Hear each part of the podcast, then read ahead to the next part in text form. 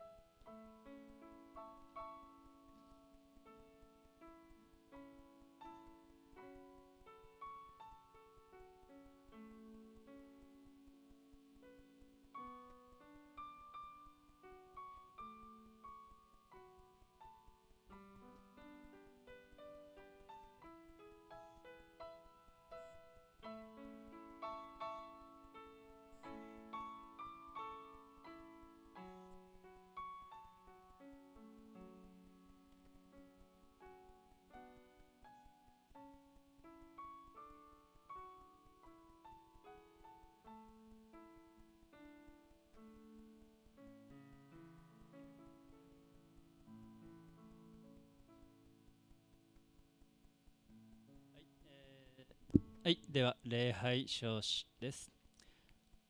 ハレルヤ、私は心を尽くして主に感謝しよう。すぐな人の集いと集会において、主の御業は偉大で、御業を喜ぶすべての人々に尋ね求められる。その御業は尊厳と意向、その義は永遠に固く立つ。では、えー共に主を賛美しましょう。この地を癒したまえです。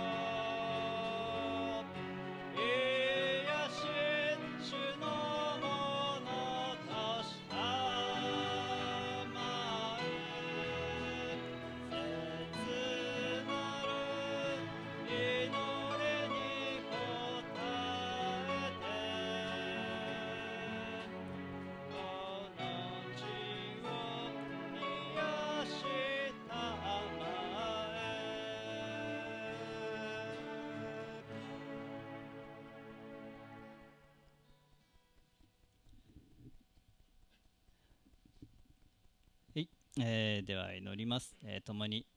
心を合わせていただけたらと思います。主を皆をたたえます。今日またこうして、えー、愛する兄弟姉妹たちと共にまたあなた様を呼び求め、えー、ている方と共に、えー、あなた様を褒めたたえ賛美する、えー、この特権をありがとうございます。主よ、えー、どうか今日この日私たちがふさわしくあなた様にふさわしく、えー、喜びを感謝を、えー、また救われた、えー、本当に喜びをどうか、えお捧げすることができますように主を主としてふさわしく褒めたたえることができますように、え、どうか主を私たちのざわついた心、え、ぐらつきやすい思いをどうか主を、え、整えてください。まことこうして見舞いにおいて祈ることができるのも主をまことあなた様の、えー、見恵みによるものです。神の御子主イエス・キリストが私たちのために贖いの宮座をなしてくださり十字架にかかってくださいましたそしてまた私たち、えー、信じる者は、えー、天のお父様と呼ぶことが許されていることを改めて覚わされますありがとうございます。どうか今日この日いよいよ私たちがあなた様を呼び求めあなた様に賛美捧げまたあなた様によって力与えられ強められて、えー、また、えー、この生活を、えー、どうかこの地上の人生を歩むことができますようにどうか働いてください。よろしくお願いします、えまた今日事情があって街道に来れなかったお一人お一人のことも覚えますどうか、えそのお一人お一人の上にあなた様が働いてどうか、えその道のりを祝福してくださいえー、この礼拝を初めから終わりまであなた様にお捧げいたします。尊き皆、イエス様の皆によってお祈りします。アーメンでは、えー、購読文ですね。今日の購読箇所は、マタイの福音書。じゃなくて、紙芝居ですか？紙芝居ですね。よろしくお願いします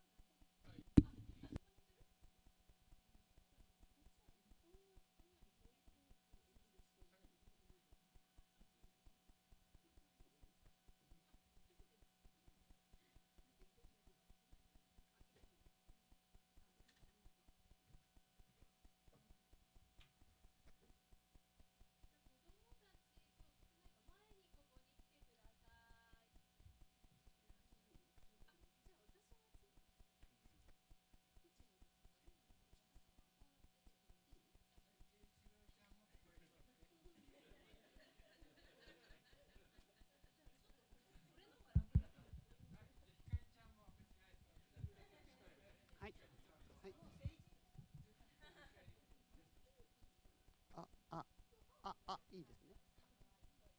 いいですねああ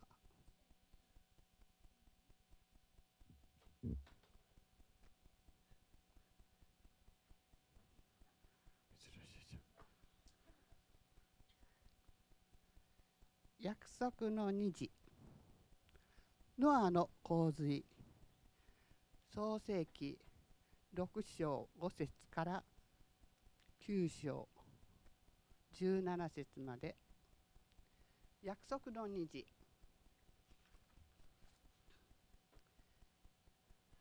やがて世界には多くの人が住むようになりました。ところが人があまりに多くの罪を犯すので神様は人を作ったことを悔やまれました。そしてついに洪水で全ての人を滅ぼすことになさいました。ノアという人がいました。ノアは他の人とは違い神様を愛しその教えに従っていました。神様はノアとその家族を洪水から守ることにしました。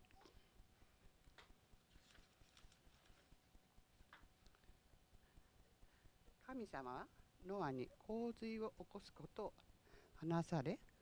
大きな船を作りなさいとおっしゃいました。それで3階建てで屋根を低く扉を窓扉と窓が一つずつついた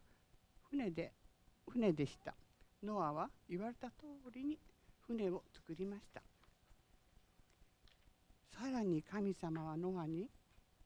すべての動物のオスとメスを一匹ずつ集めなさい。とおっしゃいました。ノアと家族それに動物たちが船に乗り込むと最後に神様が船の扉を閉めました。雨が降り始め40日40夜降り続きました。天から水が降り注ぎ海も湖も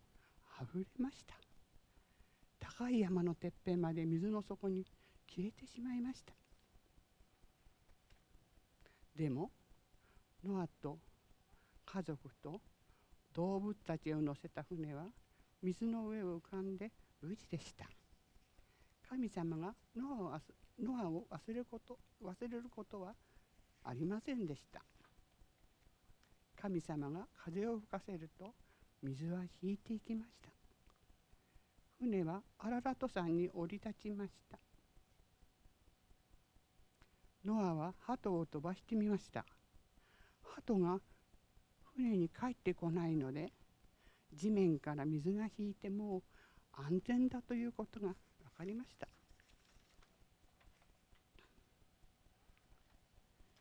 地面が乾いた時神様が船から出てきなさい。とおっしゃいました。そして地上に再び洪水を起こさない約束として空に虹をかけてくださったのでした。おしまい。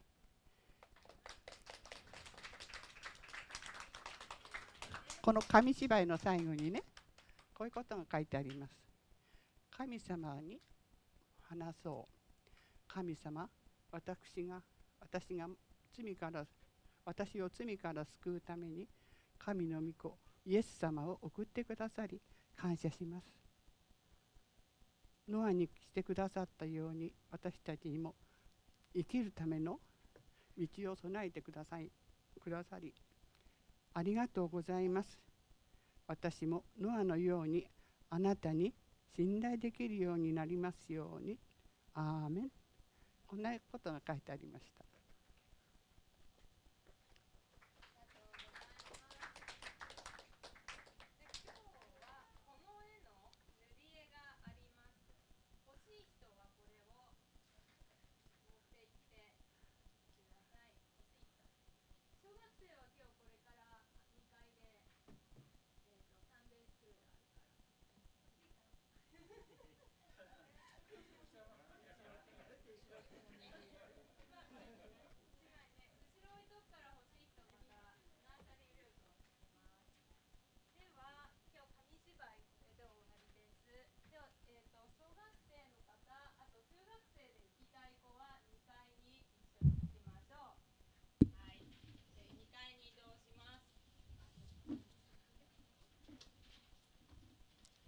はい、えー、ありがとうございました。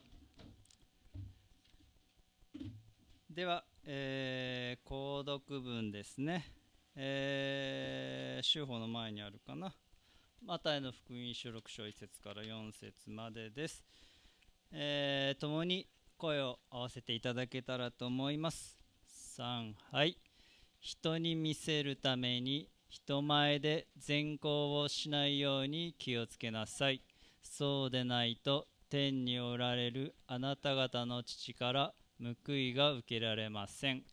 だから施しをする時には人に褒められたくて街道や通りで施しをする偽善者たちのように自分の前でラッパを吹いてはいけません。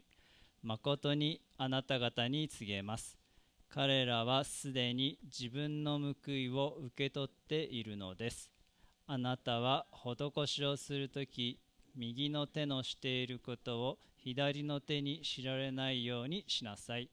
あなたの施しが隠れているためです。そうすれば隠れたところで見ておられる。あなた方の父があなたに報いてくださいます。ありがとうございます。では、えー、黙祷のうちに心を鎮め、えー、主に心を向けましょう。また換気もお願いします。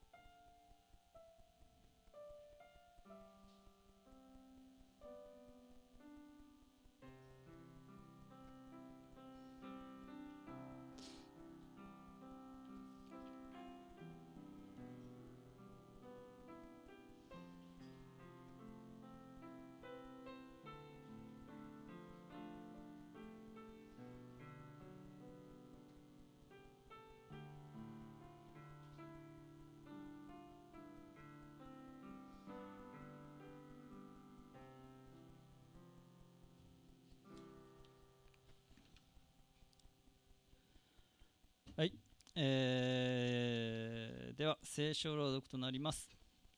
えー、今日の朗読箇所は第二コリント人の手紙の、えー、12章、えー、何ですか？プログラムでは9章から10節となってますけれども1節から10節までお読みいたしますのでお願いします、えー、2017年度版ですね。でお読みいたしますので。私は誇らずにはいられません。誇っても無益ですが、主の幻と啓示の話に入りましょう。私はキリストにある一人の人を知っています。この人は14年前に第三の天にまで引き上げられました。肉体のままであったのか私は知りません。肉体を離れてであったのかそれも知りません。神がご存知です。私はこのような人を知っています。肉体のままであったのか肉体を離れてであったのか私は知りません。神がご存知です。彼はパラダイスに引き上げられて言い表すこともできない。人間が語ることを許されていない言葉を聞きました。このような人のことを私は誇ります。しかし私自身については弱さ以外は誇りません。たとえ私が誇りたいと思ったとしても愚か者とはならないでしょう。本当のことを語るからです。しかしその啓示があまりにも素晴らしいために私について見ること私から聞くこと以上に誰かが私を過大に評価するといけないので私は誇ることを控えましょう。その啓示の素晴らしさのため高慢にならないように私は肉体に一つの棘を与えられました。それは私が高慢にならないように私を打つためのサタンの使いです。この使いについて私から去らせてくださるようにと私は三度主に願いました。しかし主は私の恵みはあなたに十分である。私の力は弱さのうちに完全に現れるからである。と言われました。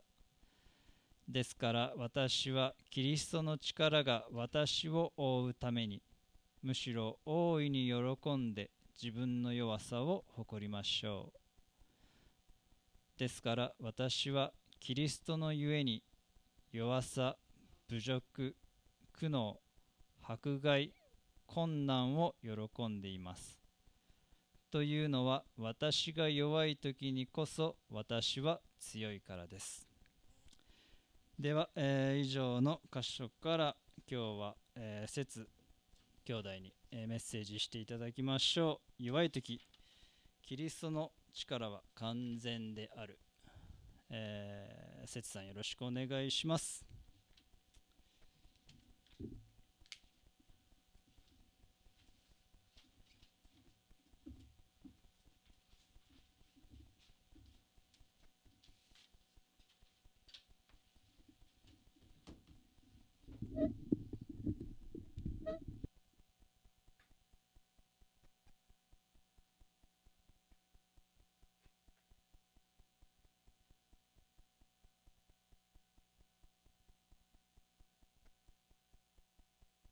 ございます。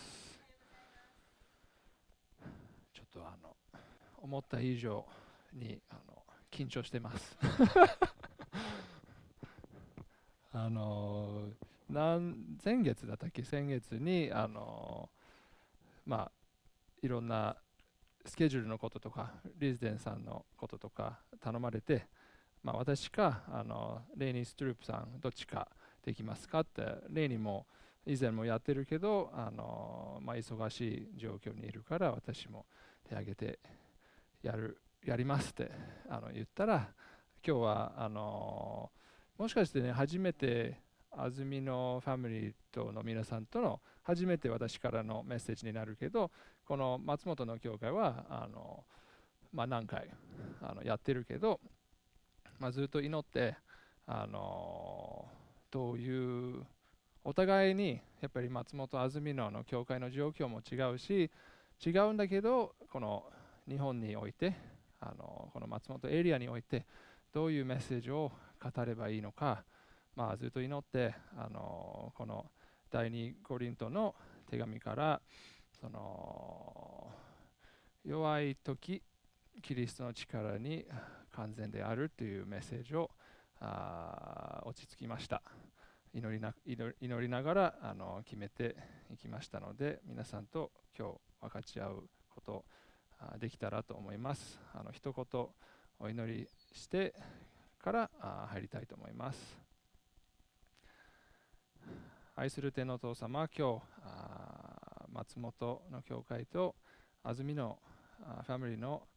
皆さんとああなたの教会にあ語る言葉与えてくださったことを感謝します。あ私たちの力はどこにある？そして本当のあ神様の御業を見せる源とのことは何なのかをあお互いに知ることできるように助けてください。今日神様の御言葉を見ながらあ本当に神様が語ってほしいことを一人一人にあ届けてください。私はまだ途中の人間であるのであ本当にあ使わせていただけることを望みます。助けてください。この時間を使ってあなたの力を見せてください。主イエス・キリストの名前によってお祈りします。アメン。あの久しぶりとのことで、あと今日は初めての方もいると思うけど、簡単にあの自己紹介というか、あの私、この教会に10年以上ぐらい、10年ぐらい前からあの、まあ、通い始めて、その時まだあの2人しかいなかったね、カイと長男と あの次男だけだったけど、あと安住のファミリーチャペルもあの頃からあんまり会えてないっていう状況になっています。ですからちょっと最近全員のこれも珍しい写真だけどみんな大体笑顔して揃ってるけど今現在の、まあ、この冬撮った写真だけどマカリスタ家族です。あの子供5人とあの妻と一緒に乗鞍高原に住んでます。で私は19約18年前にアメリカからあの引っ越してきて独身でしたけどこの18年間でこうなりました っていうあの神様の祝福をたくさんいただいていると思ってる思いながらあの本当に大変なあの時期もついついとってますあの今日あのジョーさんも読んでいただいたあの箇所ですけどあの第2コリント人への手紙12章あの、まあ、1節から10節までもし聖書あるならあの1節から10節まで、まあ、今日ジョーさん読んだけど中心に今日はあの話すのはあの9節と10節です。あんまりあのその全般はあの話さないけどその部分的にはちょっと今日の分かち合えるところと思います。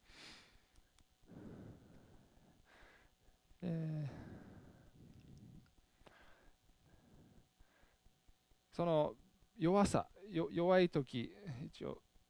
弱い時にあのキリストの力は完全であるっていうことはあのどう思うか皆さんはそれぞれと思うけど弱いっていうものはどう考えますか？弱いって言ったらなんかあんまり嬉しくないと思うけど私もあんまり好きな言葉じゃじゃないんだけど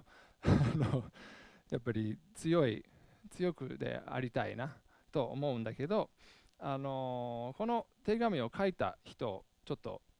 一回、あの話すとというか考えるとパウロそのコロサイの教会にいろんな困難とかいろんな状況にあってあの手紙を書いてなんかその教会がまあ悪い方向にならないようにあの手紙手紙、まあ、簡単にまとめるとそうなっちゃうけどその教会があの元気に続けてキリストのおっしゃったことそして御言葉をあの忠実にあの語り続けてくださいっていう、まあ、パウロの言ってたことと思うけどでもパウロ自身もどうですか？皆さんどこまでしてるか分かんないけどあの使徒の働き9章からパウロの、まあ、サウロからパウロという、まあ、彼の before after の話は出てくるんだけどかなり彼はね立派な人間でした。よく教育もしっかりされたしなんていうあの地位の流れ的にも完全にもうバッチリあのいわゆるスーパーマンみたいな人間でした。だけど今日、まあ、今日はあの話あの見てる言葉あの9節10節にその弱いところを喜びますって言ってるのはパウロとかなり成長が必要というかこの before after かなりあの激しい動きがあったじゃないかなと思います。でパウロ自身もあの何回もあの死にかけてあの旅旅に出ていろんな選挙にあの出たんだけどその中で彼の、まあ、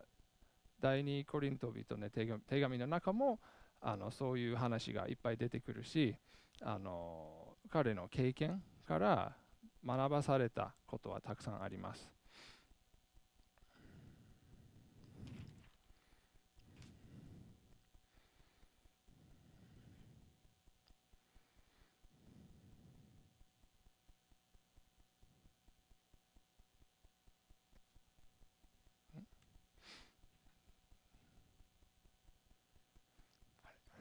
私の画面で全部見れないけど、ごめんなさい。あのー、今日の御言葉に出てくるけど、もう一回ちょっとお読みしますけど、しかし、主は私の恵みはあなたにあなたに十分である。私の力は弱い弱さのうちに完全に現れるからでであると言われ言われました。ですから私はキリストの力が私の追うためにむしろ大いに喜んで自分の弱い弱さを誇りましょう。どうですか？この言葉。自分の弱さを誇りますか？自分の弱さ、自分の弱い時どどのどの気持ちにいる？なんか風邪ひいてとかあんまり嬉しくないと思うけどあの私はあの弱い時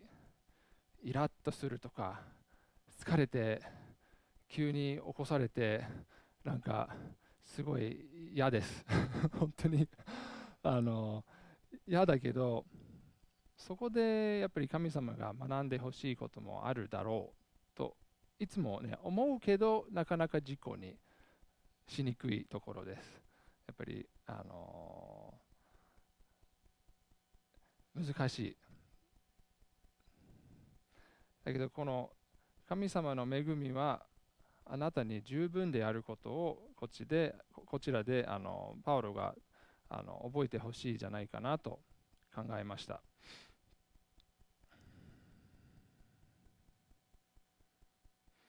私も私は本当にあの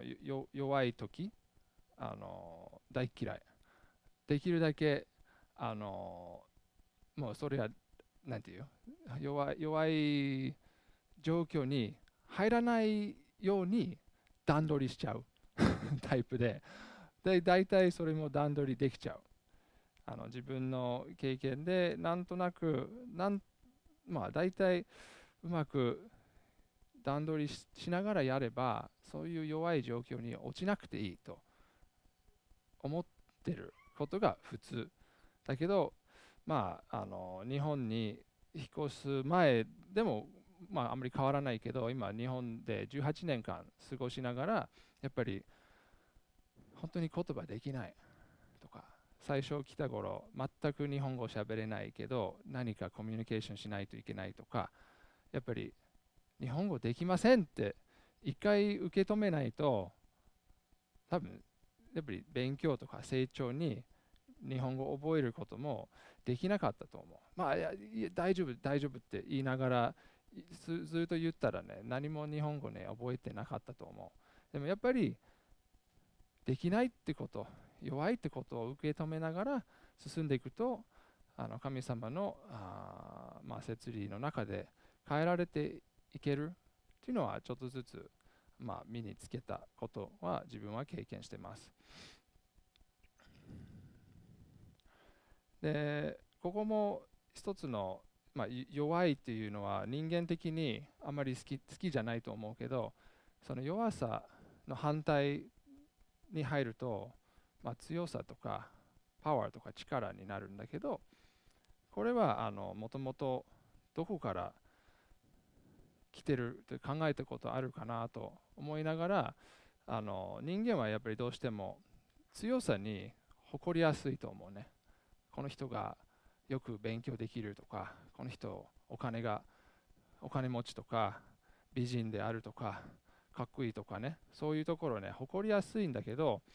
あのこれはね、まあ、漱石からアダムとエヴァのもう最初頃から変わらないだね。と思いました。本当にあの自分は自分の力でもう神様なしで神様のあの基準があって神様の基準は従えばいい。それで本当に成長本当にあの生き生きできる人生になるけどなんか自分で力持って自分でコントロール握って自分はもう独立して神様がいないっていう状況に考えやすい落ちやすいじゃないかなと思います。これはもうこの時代において新しい問題ではない。これずっと漱石から始まっている罪に落ちている状態です。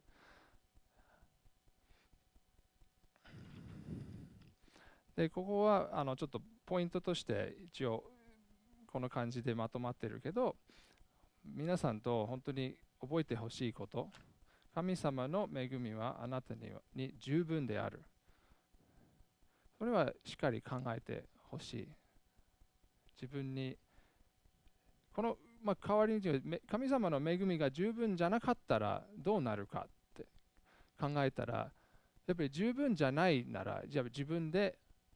満たしちゃう自分で何か探して違うもの足りてない部分を探し出しますよね、まあ、神様はいいんだけどこれだけちょっと欲しい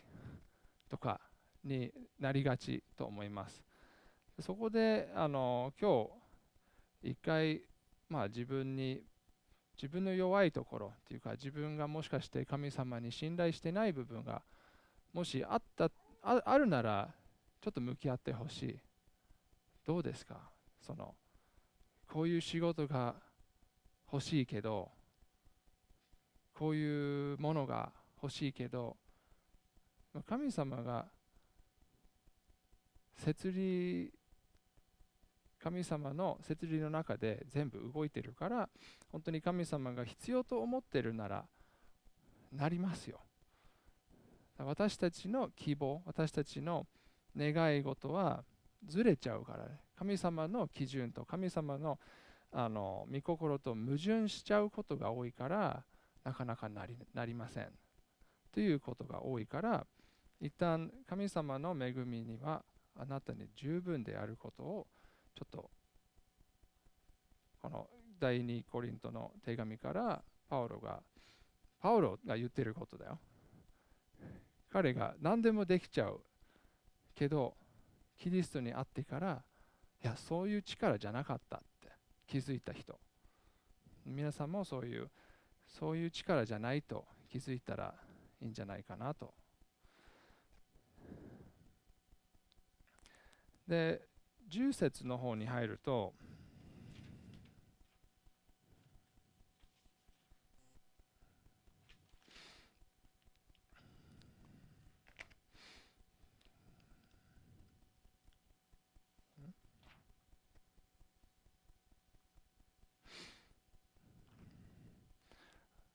なさい。ちょっとあの流れが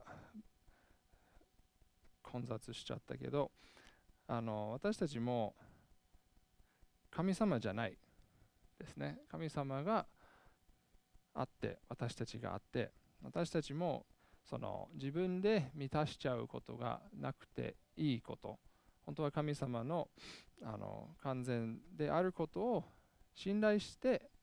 やればいいっていうことをちょっと覚えてほしいんだけどどのように私たちが弱いというか私たちの弱いところは何かっていうと、まあ、いくつかちょっと考えたんだけど皆さんは疲れますか？だから疲れてる人ねねね眠らないともう死んじゃうよね。ずっと起きっぱなしだと。なかなかそう。寝ないといけない私たちね。でお腹1日3回ぐらいつきますね。だから食べないとダメですね。でそして忘れちゃう。人を忘れちゃうから物忘れちゃうからやっぱり勉強続く。学び続けないといけない。そしてもしかして人間同士の関係もうまくいかない時も出てくる。そして謝らないといけない。人に傷つけてしまってどうにもなんない。ごめんなさい。許してくださいって言わないといけないっていうのはもうこれは本当にどんな人間でもあることと思うんだけど神様はねこういうことないんですよ。寝なくていい。食べなくていい。ものを忘れなくて。そして人に傷つけることはないんです。それは覚えてほしいです。第あのちょっとコリント人の手紙のあ一章あ第一コリント人の手紙一章18節と25節もあのちょっとお読みしたいと思うけどあの自分の聖書を持ってるならあの開けていいので、まあ、こっちにも出すんだけどこの聖書箇所もすごく自分にとってあの今まで何度も繰り返して読んで思い出したいことです。この世の中の力とかその世の中の出来事と矛盾してることが結構聖書の中に結構あってこういうことかなと十字架の言葉は滅びる者たちには愚かであっても救われた救われる私たちには神の力です。そして25節の方は神の愚かさは人よりもあかあ賢く神の弱さは人間よりも強いからです。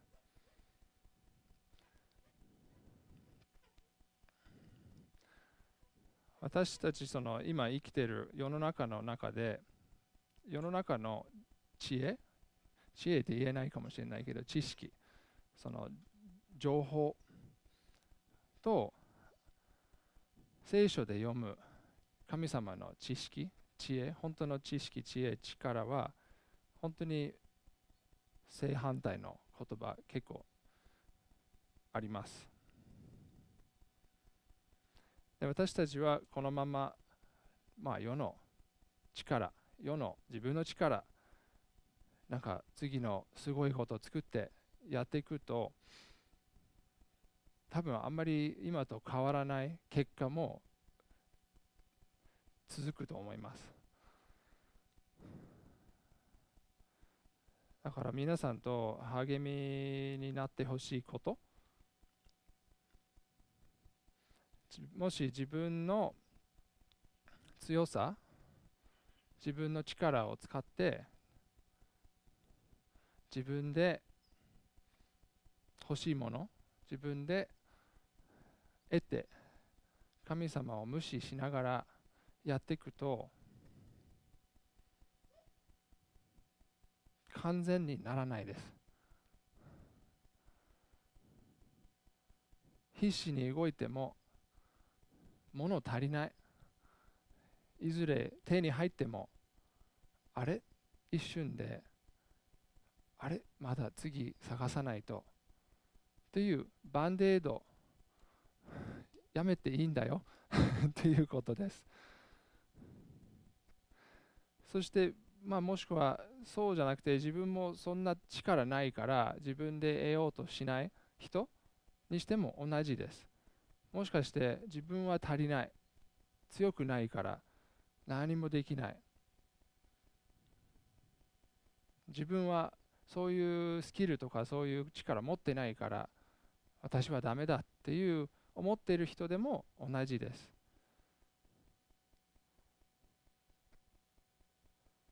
私たちね一人も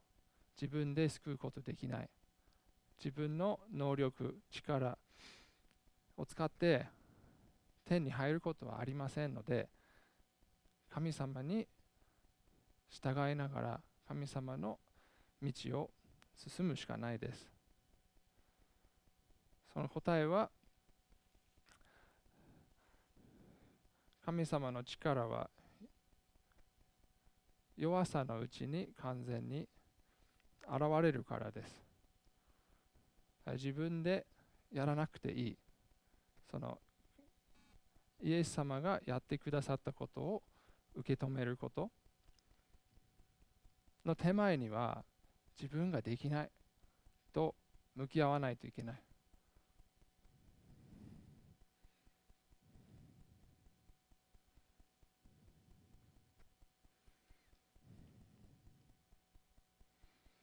この9節でパウロが話していること。パウロという人はね初代の教会のリーダー。強い人でした。で彼でもいろんないろんなこと見てきて自分で自分の力でできない技もたくさん出てきた。認めてそして自分もあのはっきりね聖書であの書かれてないんだけどその自分の棘自分も3回にも神様にお願いしてこれを取ってください。もう大変です。この弱さこの弱いところもしかして目の病気もしかして体の病気もしかしてあの神様との関係のことでしたかもしれないけど祈って祈って3回祈って神様が答えたのは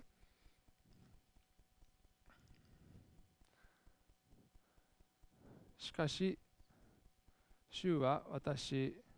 私の恵みはあなたに十分である。私の力は弱さのうちに完全に現れるからであると言われました。ですから私はキリストの力が私を覆うためにむしろ大いに喜んで自分の弱さを誇りましょうとパウロが言ってます。でなかなかなんか今日この弱い弱さっていうテーマで喋ってるんだけどその力がダメってことは私は言ってないけど言ってない。でも私たちの弱いところをやっぱり神様の前で向き合ってないというかあの神様の前であの向き合わないと多分ね神様の本当の力は私たちは知らないかなと思いました。自分もそう。自分もなんやかんやで大体できちゃう。アドリブが上手で。うまくものを進める。だけどできないことたくさんあります。言いたくない。特にみんなの前で。私は弱いっていうところは話したくないけどその弱いところこそ本当の神様の本当の力が見えてくる。それ神様の技だからね。私の技じゃない。ですから10節も読みます。ですから私はキリストのゆえに弱さ侮辱苦悩迫害困難を喜んでいます。というのは私が弱い時にこそ私の私は強いからです。私もこれ言える人間になりたい。でちょっとさい最後の質問でちょっと質問形式にちょっと置き換えたんだけど日本語がちょっとおかしかったらごめんなさい。こういう弱さ侮辱苦悩迫害困難は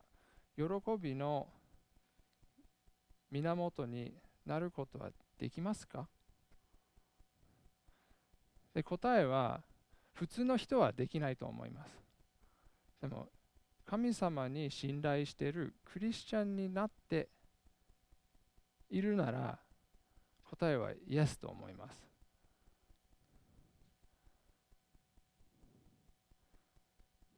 私も弱さ侮辱苦悩迫害困難に毎日落ちてる。毎日じゃないかもしれないけど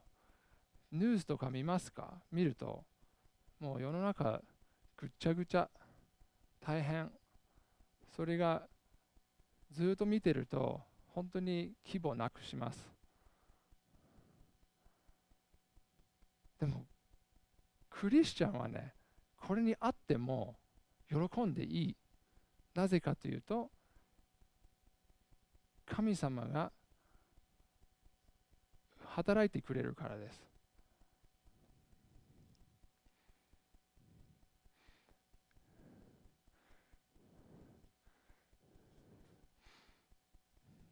皆さんとあのこの簡単な2節ですけどこの弱い弱さについてそして本当の力について少し、ま、勉強というか少し分かち合ったのかなと思ってあの一言最後お祈りして終わりにしたいと思います。愛する天の父様、今日あこのテーマで人間があんまり好きじゃない弱い迫害苦悩のトピックというかテーマで御言葉を見ながら分かち合いました。聖霊様が私たちのカウンセラー私たちの教えてくれるものとして受けたいです。働いてください。一人一人の状況一番分かっているのは神様です。一人一人の心に動いて神様信頼したいけど信頼できてない部分神様全部してます。どっか私たちの一人一人の中で働いてください。神様の恵みは十分であることを思い出してそして自分の力でやらなくていいことを思い出してその勇気を与えてください。私にもその勇気が必要です。助けてください。この時間を感謝します。主イエス・キリストの名前によってお祈りします。アーメン